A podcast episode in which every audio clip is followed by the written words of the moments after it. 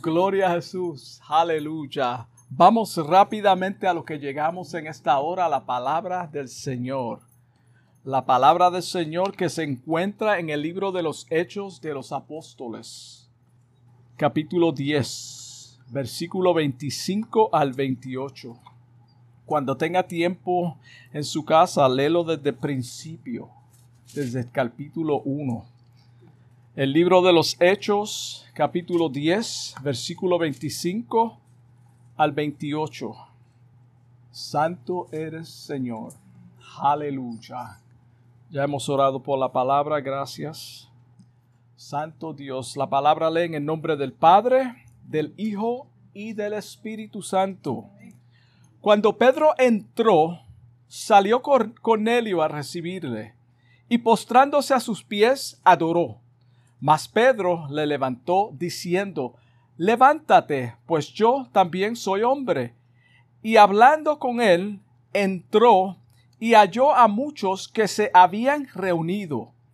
Y les dijo, Vosotros sabéis cuán abominable es para un varón judío juntarse o asociarse a un extranjero acercarse, perdón, a un extranjero, pero a mí me ha mostrado Dios que a ningún hombre llame común o inmundo. Quisiera leer ese versículo 28 otra vez.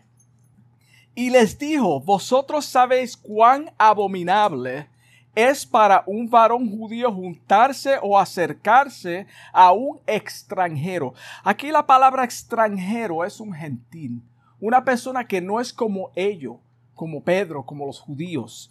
Pero a mí me ha mostrado Dios, me ha mostrado Dios que a ningún hombre llame común o inmundo. Estas palabras son fuertes. Una palabra común no es lo que nosotros pensamos. Es un rechazo. Es lo más bajo que existe.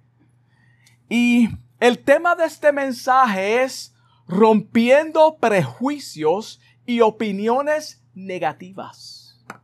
Rompiendo prejuicios y opiniones negativas. Cada uno de nosotros, como seres humanos imperfectos, ninguno somos perfectos cada uno de nosotros, como seres humanos imperfectos, formamos opiniones de los demás basado en la apariencia física, lo primero, la apariencia física, el color de piel, estatus económico, educación, denominación. Todas estas cosas es lo que hace el ser humano. Date cuenta que tu primera opinión es lo que tú ves de la persona sin conocerlo formamos una opinión de una persona en, segundos sin haber conocido a la persona, solamente basado en cómo se ve la persona, cómo se expresa su educación y aún su denominación. So hacemos esos prejuicios de la persona. Todos hemos oído la expresión las apariencias engañan. Todos hemos oído esa expresión. Las apariencias engañan. Es decir, nuestra primera impresión de alguien es por lo general incompleta y muchas veces incorrectas.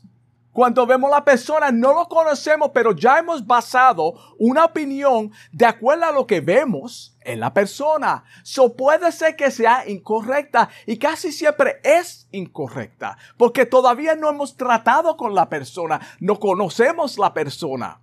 Lamentablemente, formamos opiniones y prejuicios de otros antes de tiempo sin conocer bien a la persona o el grupo de personas formamos opiniones por haber juzgado equivocadamente Quizás hemos perdido la bendición de conocer a otras personas amables y serviciales capacitadas en áreas que nos pueden ayudar o bendecir. Y por ser prejuiciosos y tener una opinión negativa incorrecta, nos hemos perdido esa bendición de conocer a personas que pueden ayudarnos, aunque no piensen como tú, aunque no sean cristianos, hermano. No hay nada malo con ser cuidadosos y formar una, una, opinión. No hay nada malo con eso. No estamos diciendo que es malo. El problema es cuando asumimos, wow, prejuiciosamente y negativamente el comportamiento de la persona y somos prejuiciosos con ese grupo de personas o raza. Ahí donde está el problema. No es que nosotros basemos una opinión. El problema es que sin conocerlo ya nosotros juzgamos a la persona, lo imaginamos, lo ponemos en un cuadro y de ahí nos salimos. Entonces el problema es también que corremos con eso y se lo pasamos a otros. Entonces todo el mundo mira a la persona de esa forma sin conocer a la persona. Por ejemplo, muchas personas no quieren saber nada de los cristianos. Tienen una opinión negativa y errónea de los evangélicos y muchos están prejuiciados con nosotros. Hay muchas personas que están prejuiciados con los cristianos. Muchas personas no quieren saber nada, nada del Evangelio. Son prejuiciosos. Somos juzgados por, por nuestras faltas y debilidades o tal vez las de otros. Lo que otros hacen, juzgan a todo el mundo. Y como nosotros somos todos cristianos, pues aquel cristiano que hizo algo malo pagamos todos. Esto no es nada nuevo. Por ejemplo, los judíos miraban con desprecio a los samaritanos. No se asociaban con ellos, ni aún caminaban por sus territorios. Mira el prejuicio que había en aquel tiempo, en el tiempo bíblico. Ellos no caminaban por sus territorios, estaban prejuiciados contra ellos. Los marginaban. En cierta ocasión, Jesús quiso ir a Galilea y halló a Felipe y le dijo, sígueme. En el libro de Juan, capítulo 1, versículo 45, dice que Felipe halló a Natanael o Nataniel Acuérdate, Jesús lo llamó, se lo llevó. Ahora él se encuentra a Nataniel y le dijo, hemos hallado aquel de quien escribió Moisés en la ley, así como los profetas, a Jesús, el Hijo de Dios, el Hijo de José de Nazaret. Solo está dando testimonio de este hombre que es de donde? De Nazaret. Que dijo Moisés que es el Hijo de Dios, es el Mesías. ¿Me están siguiendo? Aquí vemos claramente que los judíos estaban al tanto que algún día vendría el Mesías. Lo estaban esperando y aún todavía en este tiempo lo están esperando. Los judíos están esperando al Mesías. En el versículo 46 de ese mismo libro, Nataniel le dijo, ¿de Nazaret puede salir algo bueno? Mira el prejuicio. ¿De Nazaret puede salir algo bueno?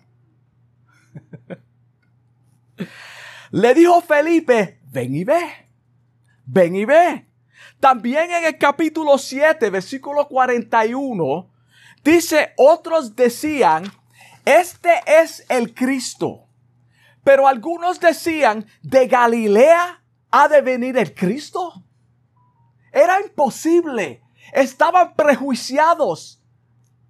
Aquí vemos claramente el desprecio y el prejuicio en contra de un grupo específico. Y como este hombre, que era un carpintero, pero era el Hijo de Dios, el Mesías, por haber salido de Nazaret, era rechazado.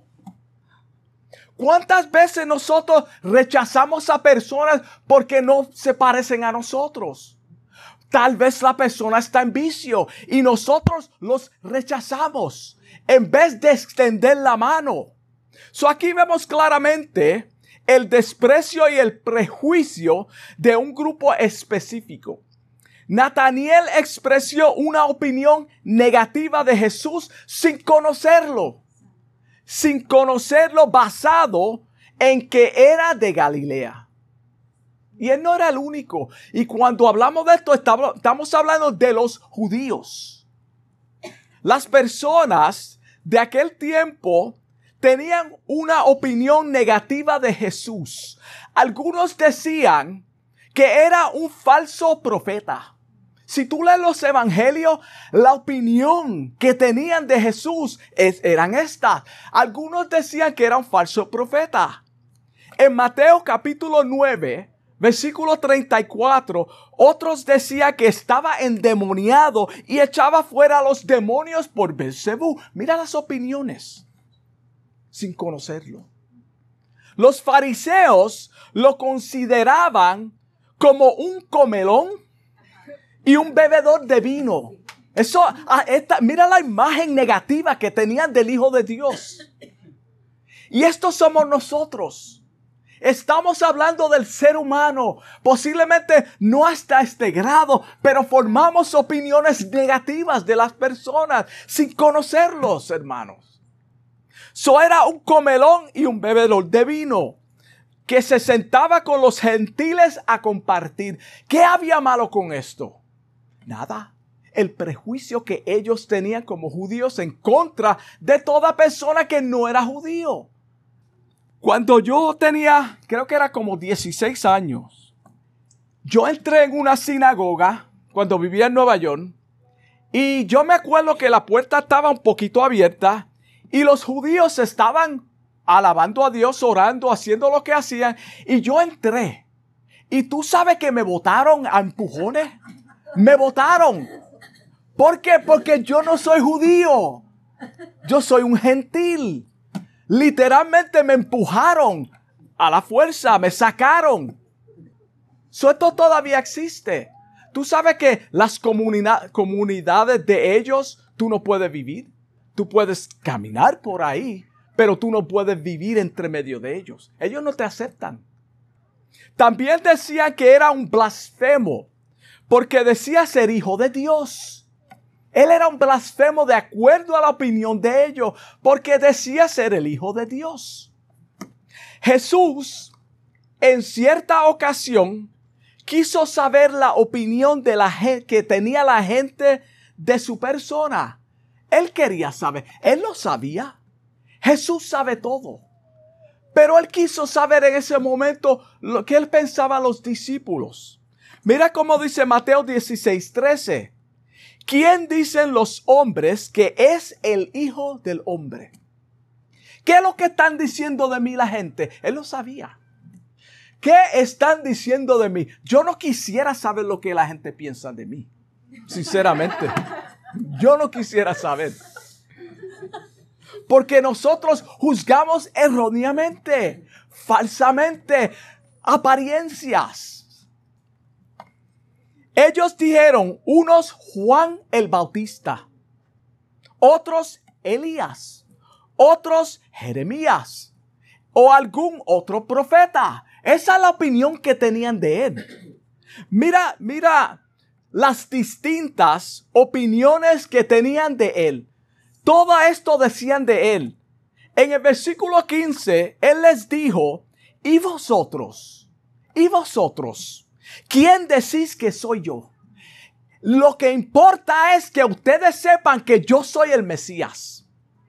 Las opiniones de los demás, hermanos, a veces no tienen ninguna validez. Es lo que Cristo dice de nosotros.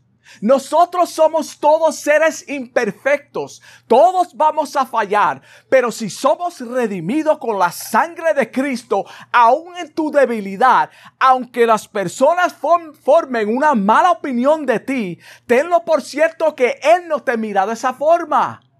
Él no te mira de esa forma.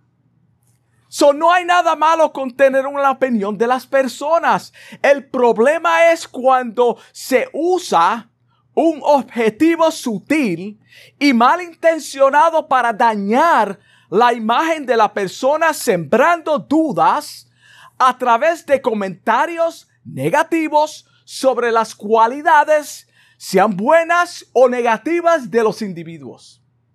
Escuche cómo lo puse, sean buenas o negativas del individuo. No todo el mundo es perfecto, hermano, ninguno lo somos. Hay personas cristianas que van a fallar constantemente, van a tropezar, tienen debilidades. No quiere decir que el Señor no está trabajando en ello, hermano. Tenemos que tener misericordia y compasión con los demás. Si vamos al libro de Génesis, ahí tenemos un ejemplo de lo que estamos hablando en esta hora. Dice el capítulo 3, versículo 1, pero la serpiente era astuta, más que todos los animales del campo que Jehová Dios había hecho, la cual dijo a la mujer, opinión, la cual dijo a la mujer, se la acercó, con que Dios os ha dicho, no comáis de todo árbol del huerto. Aquí vemos claramente cómo logró quitar la credibilidad de Dios y sembrar duda en ella. Una opinión falsa de Dios. Ella hizo una opinión falsa de Dios o le dio una opinión falsa de Dios. Él ha dicho en el 4, entonces la serpiente dijo a la mujer, no moriréis, no moriréis. Lo que te dijo él, olvídate de eso. No moriréis, sino que sabe Dios que el día que comieres de él, serán abiertos vuestros ojos y seréis como Dios sabiendo el bien y el mal. Mira la, mira la opinión. Como la serpiente desde el principio logró sembrar duda y una opinión negativa y falsa contra Dios al ser humano desde el principio. La mujer inmediatamente formó su propia opinión de Dios, basado en lo que la serpiente o en el cuadro que la serpiente le había presentado de Dios. So ya ella juzgó a Dios de acuerdo a lo que él, la serpiente, le dijo. So ahora ella está mirando a Dios como la serpiente le dijo, una opinión errónea de Dios. Nuestros prejuicios y opiniones negativas de los demás es la causa muchas veces que rechazamos a ciertas personas o grupos de personas. Sí. Jesucristo jamás tuvo ninguna clase de prejuicio acerca de ninguna persona. Jesucristo nunca tuvo prejuicios de nadie. Lo contrario, él lograba quebrar las barreras sociales y se acercaba a todas personas por igual, a todos, a todo ser humano Jesucristo se acercó por igual, especialmente aquellos que eran despreciados por la sociedad y por los demás, y él les ofrecía el perdón de pecados. Para que todos tuvieran la oportunidad de confiar en Él como Salvador. La opinión que tenían de Él, hermano, eran falsas. Él se daba a conocer, entonces la persona llegaba a su propia conclusión. Este es el Mesías. Vemos en la escritura de apertura como el Señor tuvo que romper el Señor tuvo que romper la mentalidad errónea que tenía Pedro de los gentiles. Y cuando digo Pedro, me refiero también a los judíos.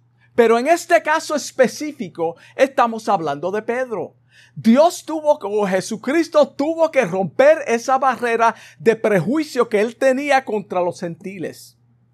Lo hizo a través de una mezcla de animales limpios, y lo, que para ellos era considerado, de acuerdo a la ley, en Levítico 11, animales impuros.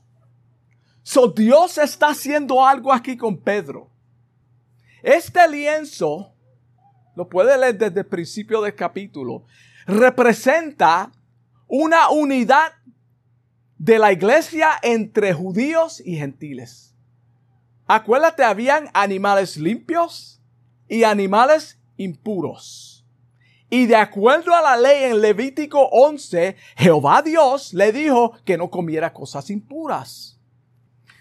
Esto estaba representados por los animales puros que eran los judíos. Los animales puros representaban los judíos en ese lienzo que estaban todos que unidos.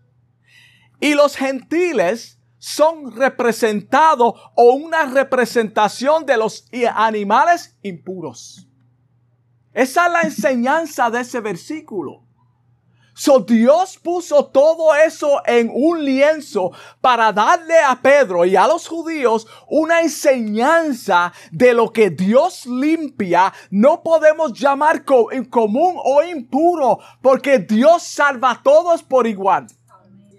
Jesucristo vino a romper todos estos prejuicios a través de, las, de su sangre derramada en la cruz del Calvario. Cristo rompió esa división, esa barrera que existía entre judíos y gentiles. Por eso hay una escritura que es mal interpretada, que dice que Dios desde los dos pueblos cogió hizo uno. Y ahora no hay griego ni judío, sino que todos tenemos la oportunidad de ser salvos. Está hablando de la salvación. En cierta ocasión, Pedro subió a la azotea para orar, cerca de la hora sexta, y tuvo gran hambre, y quiso comer, pero mientras le preparaban algo, le sobrevino un éxtasis y vio del cielo abierto, vio el cielo abierto y que descendía algo semejante a un gran lienzo. Esa es la escritura de lo que explicamos. Que atado de cuatro de las cuatro puntas era bajado a la tierra. Dios trayendo la salvación a gentiles y a judíos en forma de lienzo, animales impuros y animales puros, judíos y griegos en el cual habían todos los cuadrúpedos, terrestres y reptiles y aves del cielo. Y le vino una voz, levántate, levántate, una acción, un verbo, levántate, Pedro, mata y come. Tú tienes hambre. Mata y come. Entonces Pedro dijo, Señor, no porque ninguna cosa común o inmunda he comido jamás. Tú estás llamando a estas gentes este, inmundos y común, pero tú no puedes comer lo que baja del cielo. Era solamente una enseñanza. Volvió la voz por segunda vez. Lo que Dios limpió Mira cómo el Señor le habla. Lo que Dios limpió, no lo llames tú común. No lo llames común. Hermano, no podemos llamar a ninguna persona común, hermano. Dios está trabajando con personas que para nosotros tal vez no son nada, pero son importantes las manos de Dios. Dios tiene un plan y un propósito con esa persona y no es casualidad que Dios lo tiene aquí.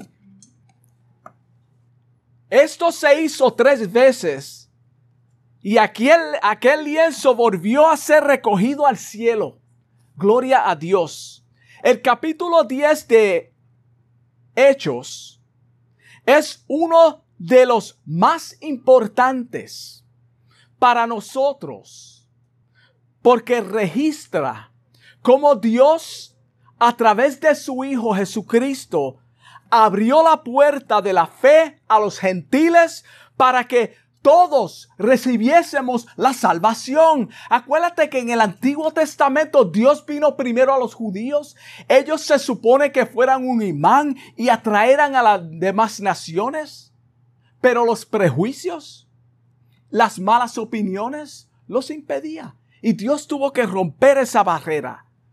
Aquí vemos claramente como el Señor iba a remover el prejuicio y la opinión negativa que tenía Pedro de los demás. Dios iba a remover su prejuicio.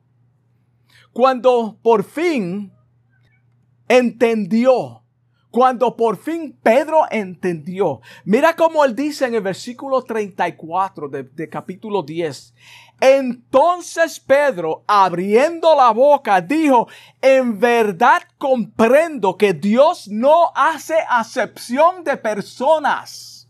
Dios no hace acepción de personas.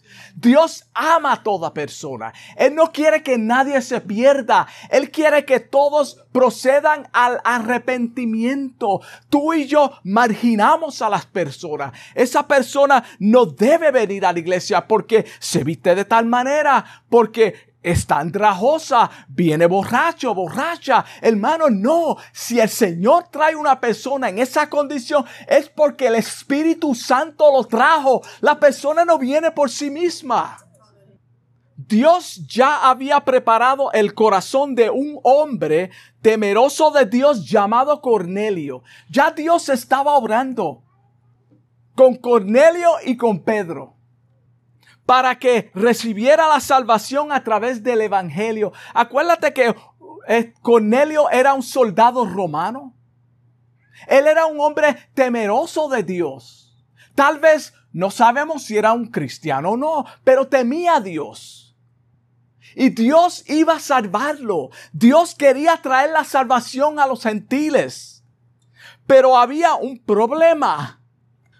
Un problema serio los prejuicios y las opiniones negativas de los judíos contra los gentiles era un obstáculo. Era un obstáculo. So Dios tuvo que intervenir. Y mira la forma que lo hizo. Dios tuvo que intervenir. Pero Dios iba a cumplir su palabra como siempre lo hace. Hermano, Dios cumple su palabra. Créeme, cuando Dios va a salvar a una persona, Él lo va a traer, sea como sea, hermano, caminando o arrastrándose. Pero Él lo va a salvar. No importa, hermano, porque la salvación es de Jehová, no de nosotros. Efesios 2.13 claramente dice, pero ahora en Cristo Jesús, vosotros que en otro tiempo estabais lejos, habéis sido hechos cercanos por la sangre de Cristo. Gloria a Dios por la salvación hacia los gentiles. Porque Él, en nuestra, Él es nuestra paz para que de ambos pueblos hizo uno, de ambos pueblos hizo uno, derribando la pared intermedia de separación. Eso es lo que hizo Jesucristo. Él no hace acepción de personas. Él no mira a la gente como lo miramos nosotros. Él no rechaza a nadie, hermano. Dios ama a las personas. Él quiere que todo el mundo venga a Él. Hermano, la palabra, cuando predicamos la palabra, no sabemos en qué área está cayendo, pero Dios tiene un propósito y tarde o temprano esa semilla va a germinar. Gloria a Dios. Lo que estamos diciendo es que en vez de desacreditar a nuestros hermanos en la fe y formar una opinión negativa de ellos, cuando fallan, todos vamos a fallar. En vez de criticar a esa persona, mejor vamos a practicar la palabra de Dios en Gálatas 6.1.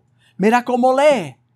Hermanos, está hablando de cristianos.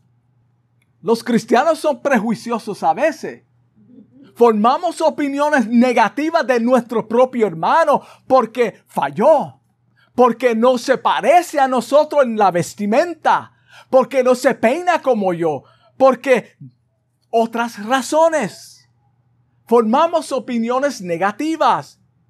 Si alguno fuera sorprendido en alguna falta, vosotros que sois espirituales, vosotros que sois espirituales, restaurarle. No dice otra cosa. No dice condénalo. No dice recházalo. No dice margínalo. Dice restaurarle con espíritu de qué? De mansedumbre. Cristo vino manso a la tierra. Con espíritu de mansedumbre. No solamente eso, considerándote a ti mismo. Ponte en el lugar de la persona. En vez de criticarlo, falló. Eso puede ser yo. Voy a tener misericordia, voy a tener compasión con mi hermano, con mi hermana, porque mañana puedo ser yo, hermano. Somos imperfectos. No sea que tú también seas tentado. Sobrellevar los unos las cargas de los otros. Hermano, estamos llamados a cargar a nuestros hermanos débiles.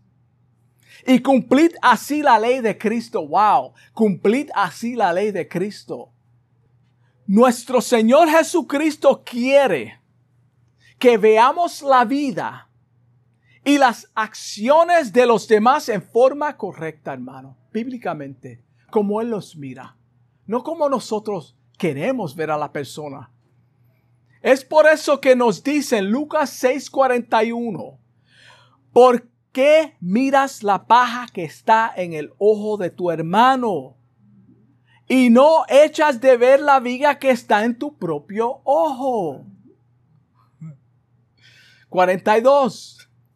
¿O cómo puedes decir a tu hermano, hermano, déjame sacar la paja que está en tu ojo?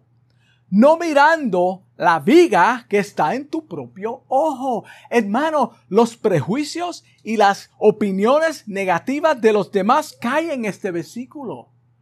Sí, hipócrita. Saca primero la viga de tu propio ojo y entonces verás bien para sacar la paja que está en el ojo de tu hermano. Eso es lo que dice la palabra. En otras palabras, considérate, hermano, como si fueras tú en ese, en ese, en ese lugar. O ponte en el lugar de la persona, mejor dicho. En otras palabras, ya formaste una opinión prejuiciosa de tu hermano basado en lo que ves en él o ella. Cuando tú estás diciendo eso, déjame sacar la paja de tu ojo.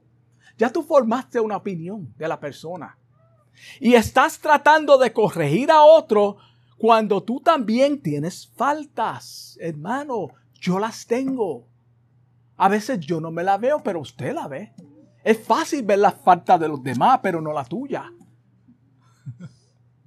So, cuando negamos nuestras propias debilidades y no nos preocupamos por examinarnos a nosotros mismos, podemos caer en una autoestima falsa y creernos que somos superiores a los demás. Eso es un peligro, hermano. Eso es un peligro. En vez de juzgar, ponte en el lugar de la persona. En vez de considerar, considerar a los demás común o inmundos, mejor vamos a, a autoevaluarnos a nosotros mismos. Vamos a examinarnos nosotros mismos. ¿Cómo soy yo con los demás? ¿Estoy juzgando a la persona de acuerdo a lo que estoy viendo erróneamente? ¿Soy compasivo con la persona? El apóstol Pablo, concerniente a esto, dice en Romanos 2.1, por lo cual eres inexcusable, oh hombre, quien quiera que seas tú que juzgas, pues en lo que juzgas a otro te condenas a ti mismo, porque tú, tú que juzgas hace lo mismo. La palabra, hermano, cuando somos confrontados con la palabra de Dios, nos vamos a dar cuenta que todos estamos faltos. Es solamente a través de la gracia de Él que estamos de pies como decía William, gracias a Dios que Él está aquí. Es la gracia de Dios. Estamos de pie no por nosotros mismos, es por Él. Jesús nos hace un llamado como hijos de Él a que en lugar de señalar prejuiciosamente, como lo hizo Pedro, vamos a ser entendidos y ver las demás personas como Cristo las ve. Eso es lo que tenemos que hacer. Vamos, ¿cómo es que Cristo ve la humanidad? Eso es fácil. Él dio su vida. Él dio su vida en la cruz del Calvario. Él derramó su sangre. Él vino a la tierra, hermano, para salvarnos. Él nos mira con amor. Él ama a la humanidad. El hecho de que somos cristianos no implica que somos seres perfectos. Es solo con la guianza del Espíritu Santo que podemos tener la victoria sobre el mar y vencer los prejuicios y las opiniones negativas que podamos formar de las personas. Es solamente a través del Espíritu Santo. Jesús miró al hombre con compasión. Él quiere alcanzar al perdido. Mira cómo dice Romanos 2.11. Porque no hay acepción de personas para con Dios. No hay acepción de personas. No importa lo que digan las personas de ti. No importa, hermano. Después que tú estés caminando en obediencia a la palabra de Dios, en obediencia, Él te mira con amor y ternura. Así es que Dios nos ve. Lo que dice Jesús de ti es más importante que las opiniones negativas y prejuicios que tengan las personas de ti. Eso es lo que vale. Jesucristo es lo más importante en nuestra vida. Y con esto concluimos. ¿Quieres saber lo que el Señor dice de ti y de mí? Mira cómo Él habla de nosotros. Mira cómo Dios nos ve y lo que dice de nosotros. Primera de Pedro 2.9. Y con esto cierro. Mas vosotros sois linaje escogido. No somos cualquier cosa. Somos un linaje escogido. Yo no vine, Él me escogió. Él te escogió. Y eso es importante porque es Dios quien nos escogió. Somos linaje escogido, real sacerdocio, nación santa, pueblo adquirido por Dios, pueblo adquirido por Dios, hermano. Para que anunciéis las virtudes de aquel que os llamó de las tinieblas a la luz admirable. Él nos sacó del pecado, nos trajo a la luz cuando estábamos en oscuridad. Vosotros que en otro tiempo, acuérdate de donde te sacó. Vosotros que en otro tiempo no erais pueblo, no éramos pueblo, estamos perdidos, estábamos perdidos, éramos hermanos como gusanos arrastrados en el pecado. Pero ahora sois pueblo de Dios. Ahora sois pueblo de Dios, hermano. No eso es lo que Él dice de nosotros. Sois pueblo de Dios que en Wow. Que en otro tiempo no habéis alcanzado misericordia. En otro tiempo no alcanzamos la misericordia. Pero ahora alcanzamos misericordia. Gloria a Dios. Vamos a orar. Amantísimo Dios, te doy gracias por esta palabra que tú me has dado en esta hora, Señor. Te pido en el nombre de Jesús que este mensaje haya sido claro, Señor. Padre, que a través de esta palabra tú toques alguna vida, que tú salves, Señor, alguna vida a través de las redes, Señor. En el nombre de Jesús te bendecimos, Señor, y te damos gracias por tu amor, tu misericordia. Padre, porque la opinión que tú tienes de mí es más importante, Señor, que las opiniones negativas y prejuiciosas que tengan de nosotros, Señor. Te doy gracias por tu amor y tu misericordia. Amén. Dios me los bendiga.